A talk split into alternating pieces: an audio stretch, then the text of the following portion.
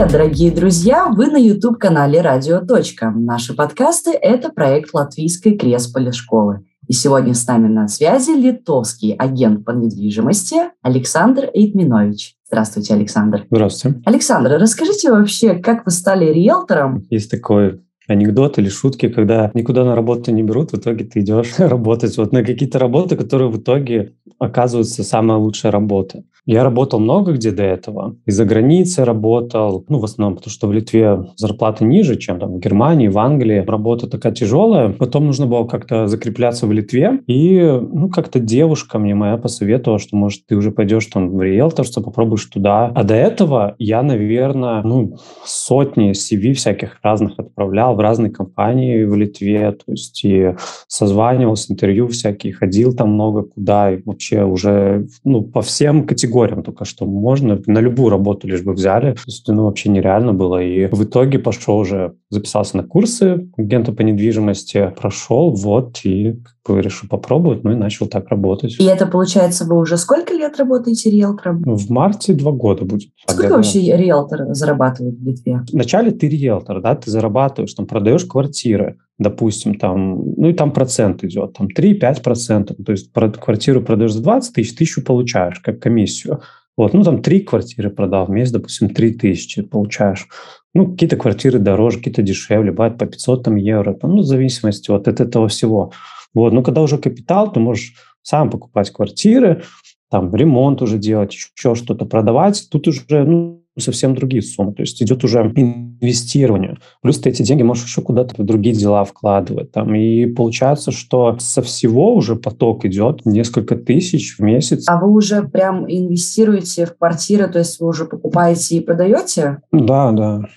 Но и это, получается, это тут больше можно зарабатывать, чем за процент как бы брать. За вот эти два года вашей деятельности много вам удалось э, квартир вообще продать? Ну, всего объектов у меня, наверное, около 60 было. Сколько из этого квартир, я честно не помню. Ну, наверное, не меньше 30, я думаю. Может, даже больше, я честно не считаю уже. Помните самый дорогой объект, который вы продали? 45 тысяч квартир стоило. И какой процент был ваш?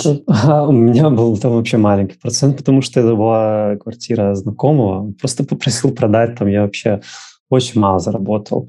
Вот. Но была у меня квартира, которая чуть была дешевле, 40 тысяч она стоила. Через может, полгода после того, как я начал работать. Я продал этот объект, я за него заработал 2000, то есть 5%. И тогда это вообще, это было для меня такие большие деньги, что 2000 я там получил, я там ну, счастлив был. А скажите, какими вообще должен вот э, качествами обладать человек, который продает квартиры? Нужно быть общительным, терпеливым, потому что всякие клиенты попадаются. Ну, я когда разговариваю с клиентами, вот прихожу на встречу, кому кому-то. Вот последняя была женщина тоже. Кто-то меня посоветовал, там, порекомендовал. И в конце нашего общения она сказала, вы такой спокойный, там, рассудительный, как мне вас описывали. Не знаю, опять же, кто-то меня описывал. Как-то людям больше нравится, когда вот всем спокойно разъясняешь. Бывают очень проблемные клиенты. Была женщина такая, которая поставила космическую цену за дом, и он не продавался, и она мне звонила, и мы с ней наверное, по часу разговаривали, я ее успокаивал. После того, как она говорит, вы сговорились с соседом, что-то вы тут, он вам платит, чтобы вы мой дом не продавали. И вот всякое такое. Я успокаивал, я ее раскладывал. Ну, почему так? И почему, опять же, про цены, какие что? То есть, ну, часами тратил на это, ну, как бы свое личное время, по сути. Ну, как бы это рабочее, но выходные, если она звонит, получается, что как личное.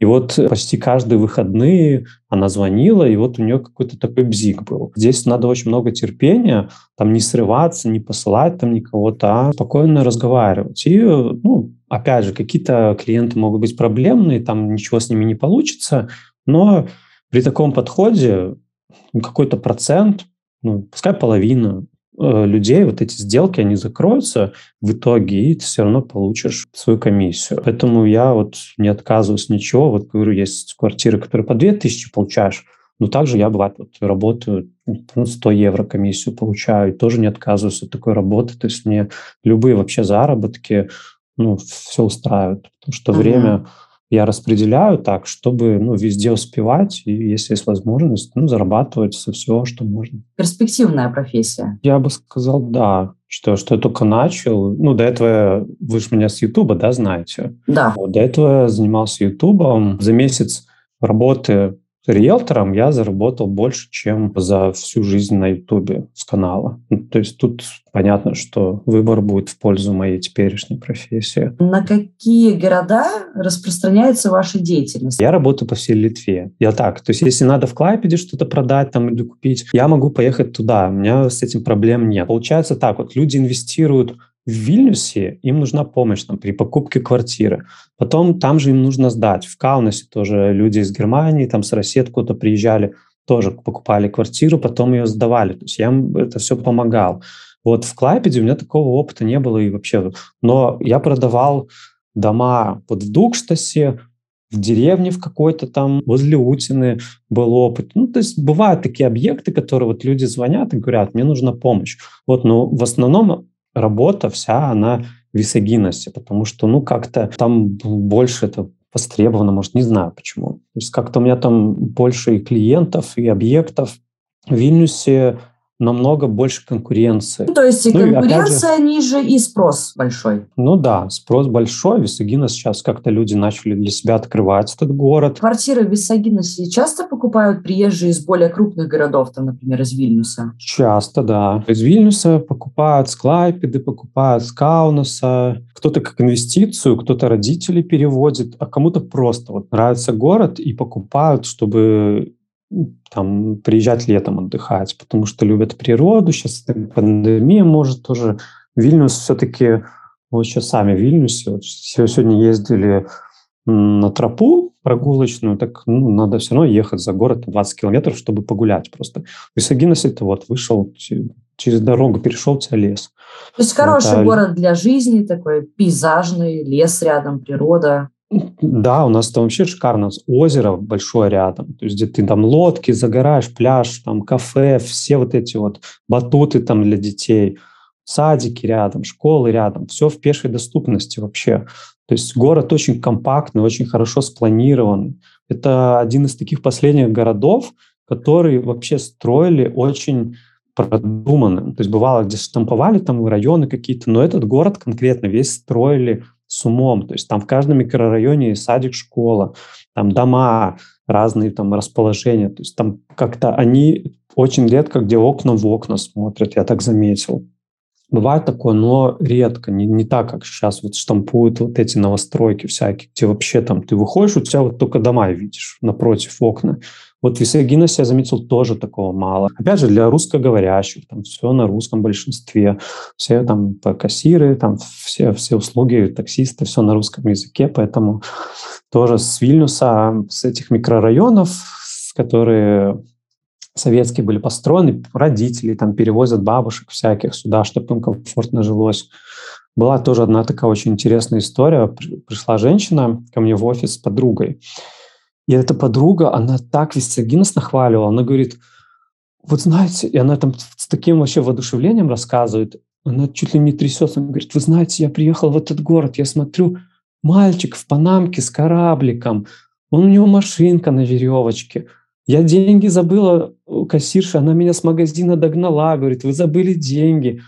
На лавке телефон забыла, какой-то там 16-летний парень мне догнал, сказал, женщина, забыли телефон. Она там говорит, я со слезами на глазах уезжала, говорит, это вообще чудо, чтобы в Вильнюсе вот так вот люди себя вели. Но, конечно, я бы не сказал ничего плохого про Вильнюс, это про местных людей, но... Это специфика вот... маленьких городов, они такие более ну, домашние, быть, людей меньше. Быть. Да, может быть. Не сказал бы, да, что прям культура какая-то развита, но, по крайней мере, она так описывала, что у нее прям какие-то такие светлые чувства, такая картинка встала, что это как из какого-то советского фильма, где все так дружно, мило, все друг другу товарищи, братья там, и вот какой-то вот у нее такая ностальгия, может, появилась, и она со слезами на глазах там вообще. Ну, это приятно, конечно, когда такие вещи рассказывают про твой город. Но давайте добавим ложечку дегтя, а то очень скучно, когда да, все хорошо, сами понимаете, э, скандалы, интриги, расследования. По данным Оберхаус, Висагинос мало привлекателен для покупателя, и одну из причин они называют близость атомной электростанции. Я помню, что на вашем YouTube-канале был ролик, где вы проверяли уровень радиации. Можете вот об этом mm-hmm. рассказать, насколько вообще загрязненный воздух в Висагиносе? Да, вот то, что я делал замерения вот эти радиации, там наверное, в Вильнюсе даже больше, да, в среднем было показатель, что там 20, 0,20 было, да, где-то чуть выше. В Висагиносе там самое большое было, что или 20, или 19 в каком-то одном там месте, а так в среднем, наверное, 14 было. То есть если так по уровню радиации, то в Висагиносе как раз-таки меньше. Но есть вот эти вот мифы, связанные со станцией, там, что радиация, что все это грязь. Вот. Другое дело, опять же, тут, ну, как бы я не эксперт всего этого дела, есть еще наверняка какие-то загрязнения почвы, воды там в связи с вот этим вот, то, что атомную станцию разбирают. Вот в воздухе, может, этой радиации нет, может, она где-то там в каких-то других местах. Здесь мне сложно говорить. Возможно, просто люди боятся, что рядом будет э, хранилище этих ядерных отходов, и оно каким-то образом будет на себя влиять. Вообще эту станцию боятся как город начали, стро... начали строить, так и сразу начали эту станцию бояться. И, опять же, про радиацию снимая ролик, там был такой строитель, парк они делали, я с ним пообщался, я не помню, было это видео или нет, и он рассказывал, что они когда ездили еще на поезде, то ли студентами были, то ли служили где-то, я не помню, что, что слышали, что вот люди, а вы там светитесь, это очень часто такие вопросы ну, как бы задавали. Какое-то, наверное, незнание просто самой вот этой вот темы радиации, атомной станции, энергетики, как все это дело работает. Ну, как-то никто этому не учит в школе и рассказывают отдельно, поэтому люди заблуждаются. А когда приезжают, они его влюбляются в город. Была такая случай, вот женщина приехала, ну, девушка, точнее, с парнем, они хотели купить Зарасае дом, поехали на экскурсию на станцию посмотреть, что это такое, и в Висагино заехали. Вот пошли на пляж прогуляться, и в итоге им так понравился город, что они купили там сразу две квартиры себе в Висагиносе, вот и живут до сих пор. То есть как бы им это понравилось. Хорошо, есть еще один миф, а, что на рынке в основном торгуют квартирами в старых домах, таких, знаете, уже полуразваленных. Вот давайте развеем эти мифы. Ну, смотрите, город начал строиться 75 год, да, у нас дома там, ну, там в среднем, пускай там 79-й какой-нибудь там, точно не помню, какой самый ранний, есть там у нас дом, который построен, ну, в целом там, и до 8, до 90 даже каких-то, наверное, и в 91-м, может быть, построены в третьем микрорайоне дома. Ну, то, там небольшой разбег получается. То есть дома, они плюс-минус все одного возраста. То есть меняется только тип дома кирпичный, панельный и планировка дома. То есть квартиры, планировка. То есть там, ну, как есть там кладовка, нет, сколько балконов, там какой балкон и так далее. Вот а, а так все квартиры плюс-минус одинаковые. Так, если брать по году, там, ну, кто-то больше любит панельную планировку, кто-то кирпичный только хочет, потому что они энергоэффективнее, там меньше за отопление платить. Вот. Кто-то выбирает только по месту, кто-то хочет третий микрорайон, там, потому что они там выросли, им больше нравится. Такое, а чтобы там сильно различались эти квартиры, такого нет. И получается, что, вот как вы сказали, что продают только старые квартиры. Ну, говорю, у нас все квартиры плюс-минус одного возраста. Тут у нас нету старых. У нас город построили буквально там за 10 лет, да, и там дома так же самое. Какие а, объекты недвижимости вообще приобретают э, в Висагиносе? Двушки, трешки, однокомнатные, первый этаж, второй, третий, пятый? Что берут? Висагиносе. Может быть, есть какой-то ну, район самый вот прям вау, все хотят там жить, потому что озеро рядом. Есть районы, которые, где не хотят жить больше. Такое, наверное. И квартиры, которые не хотят. Вот самые э, боятся, где общежития, вот эти вот люди не хотят в этих домах брать.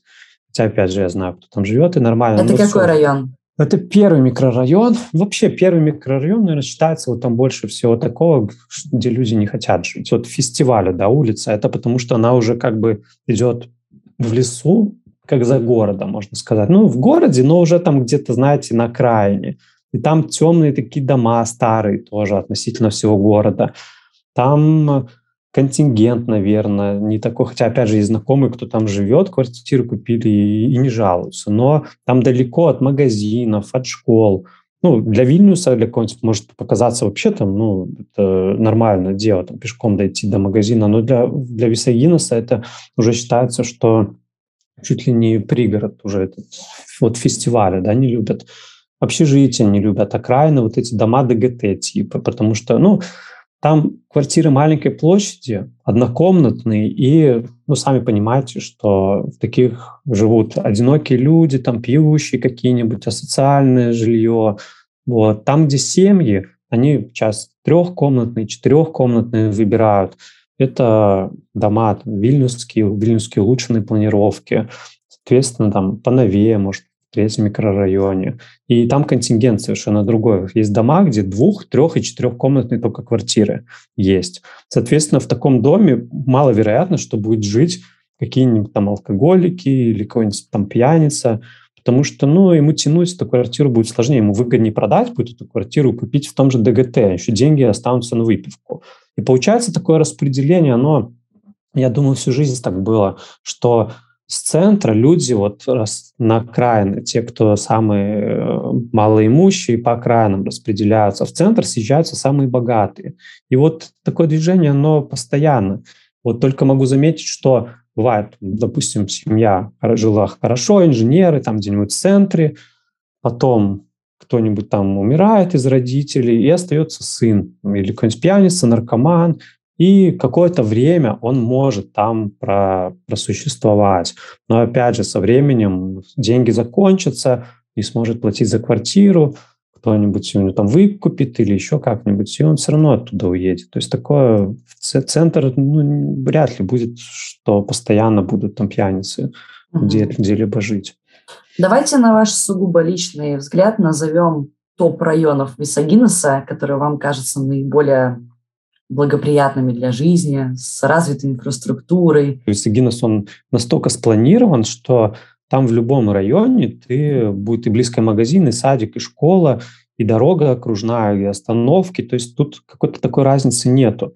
Другое дело, если ты любишь э, озеро, и летом каждый день ходишь, тогда может лучше ближе к центру брать квартиру, но там она будет дороже. Вот. Но там, опять же, есть разные планировки. Клайпецкая, Вильнюсская. Ну, что человеку, там, кирпичные дома вот есть тоже. Что человеку больше по карману и какие у него предпочтения есть. Я, допустим, если бы выбирал квартиру, для меня важно было бы, чтобы квартира была теплая, потому что бывает у нас и в панельных домах тепло, и кирпичных холодно. То есть вот по-разному. Так я бы выбирал теплую квартиру и чтобы был хороший вид. Сейчас одна квартира есть на продажу. 33 тысячи стоит она на Статибининку. Там очень классный вид. Там большой балкон шестиметровый. И вид там, ну, прям такой много сосен открывается. И наверняка виден закат. Восьмой этаж, не девятый. То есть большая квартира, перепланировку можно делать. Там, ну, правда, вот это такая вот ради вида там можно доплатить и не пожалеть денег. Квартиры в Виссагиносе, да, за последний год в связи с общим э, ростом цен на недвижимость в Литве сильно подорожали? Ну, на процентов, наверное, 60, я бы сказал. В некоторых случаях, да. Угу. То есть были квартиры, которые, ну, допустим, вот я начинал работать, первую свою квартиру я продавал за 11 тысяч, двухкомнатную. Э, на втором этаже, там, пластиковые окна. Вот сейчас бы такая квартира стоила в районе 20, может быть, 5 тысяч. Больше, чем в два раза подорожало. И это вот два года назад, наверное, да, вы продали да, первую? Да, угу. я вот только начал, да, вот это была одна из моих первых квартир, и вот, да, сейчас бы такая, говорю, стоила, ну, 20 5, наверное, а то, может, и дороже. Говорят, что цены на аналогичную недвижимость в Латвии полтора раза меньше. Может быть, висагинцам стоит, я не знаю, в Даугавпилс перебраться. И вообще такой вопрос, как вы думаете, почему вот в Литве так стремительно растут цены, а в Латвии падают или же стоят на месте. Да, кстати, вот про цены. На прошлой неделе мы смотрели квартиры в Даугавпилсе, просто тоже изучали эту тему с коллегой, смотрели, да, что за такие деньги, там за 20 тысяч можно хорошую квартиру с ремонтом купить, найти. Но опять же, тут надо разбираться в районах. Я говорю, я не знаю, эти районы там надо смотреть, где там и что. э, на вопрос, почему в Латвии дешевле все стоит, тут тоже сложно. При населении больше, чем в Висагиносе, квартиры дешевле стоят в лучшем состоянии. Ну, как бы это странно.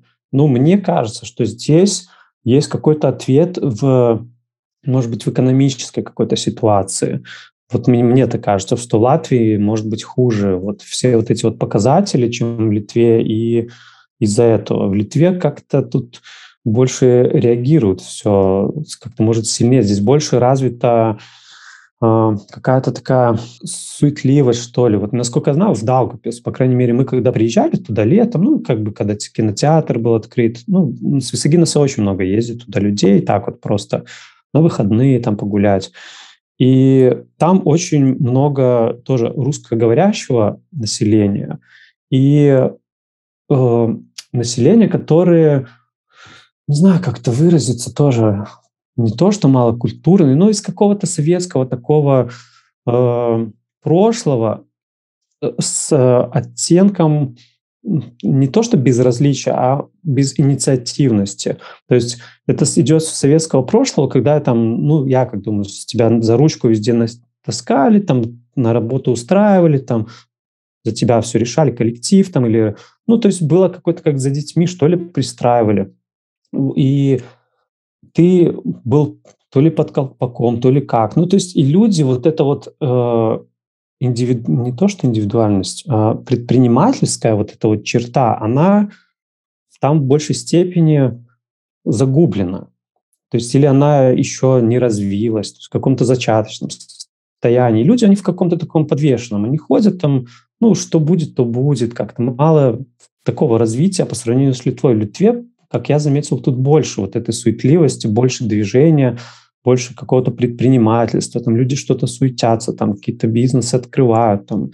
Ну, в Даугавпилсе как-то все так пассивно, на мой взгляд. Может, в Латвии в целом я надо изучать. Многие, они не хотят обращаться к агенту по недвижимости, Потому что, ну, жалко платить эти вот э, комиссионные и так далее. Можем ли мы сейчас назвать основные причины, почему необходима помощь риэлтора и может быть, проиллюстрировать это на примере того, с какими трудностями может столкнуться человек при самостоятельном поиске квартиры? По своему опыту могу сказать так, что люди обращаются которым некогда этим заниматься, кто на работе постоянно. А так может тебе клиент звонить вообще в любое время. Ну, то есть социальный покупатель. И там спрашивают, что это про квартиру. Кому-то в 10 вечера даже бывают такие, кому-то в 10 вечера надо сходить и показать эту квартиру. То есть, ну, я, да, без проблем, идемте. Или наоборот, с утра. А рабочему человеку вообще этим некогда заниматься. То есть он должен как-то подстраиваться. Ну, опять же, тут может потенциальный покупатель там другой объект какой-то купить вместо этого. Потом, когда ты знаешь уже весь этот рынок, я помню, тоже так дорого квартиру одну продал, потому что я все грамотно очень объяснил человеку вот про рынок вообще недвижимости в Висагиносе, как растет спрос, на какие квартиры. То есть я ему все описал вообще, почему ему эту квартиру ну, выгодно купить. И он все сложил, все эти аргументы, такой, да, купил. И в итоге сейчас вот эта квартира, которую он купил, она ну, на процентов 15 точно дороже стоит. Ну, как я ему и говорил. В принципе, он ее сейчас может дороже продать а то и, и то, и то больше. Ну, при определенных, опять же, обстоятельствах. И потом есть риски, связанные с э, всеми вот этими договорами. Есть, были такие ситуации, когда э, люди вообще, ну, они чаще всего, не знаю, в Висагиносе, но я думаю, что везде. Люди подписывают документ, они там не читают эти числа, не знаю, с чем это связано. На моей практике было только пара человек, которые весь контракт от и до прочитывали и каждый пункт разбирали, а почему это, а почему то. Вот, конечно, я им все объяснял, но есть такие, кто чаще всего не читает это. И была такая пара, которая в связи с этим попала. Они там как-то подписали от другого брокера условия, которые там затягивалась их продажа там, ну, на года. То есть и человек ну, застрял в связи с, потому что стал жертвой вот этого такого договора, который не очень был как бы честный.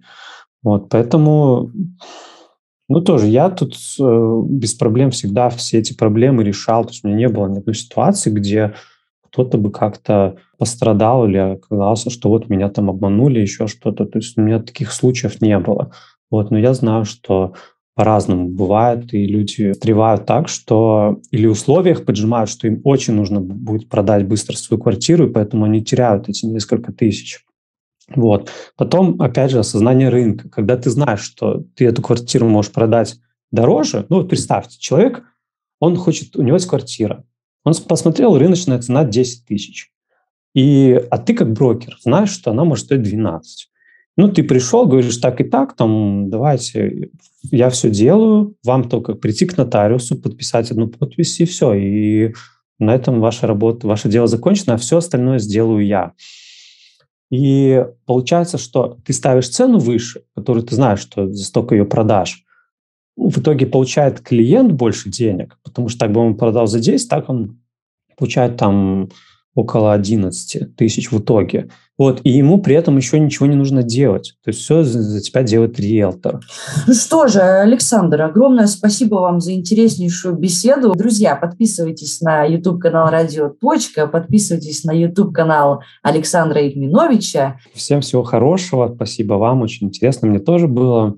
Хорошего всем начала года, успехов, ставьте цели. Удачных сделок вам, друзья, что тоже немаловажно. Да.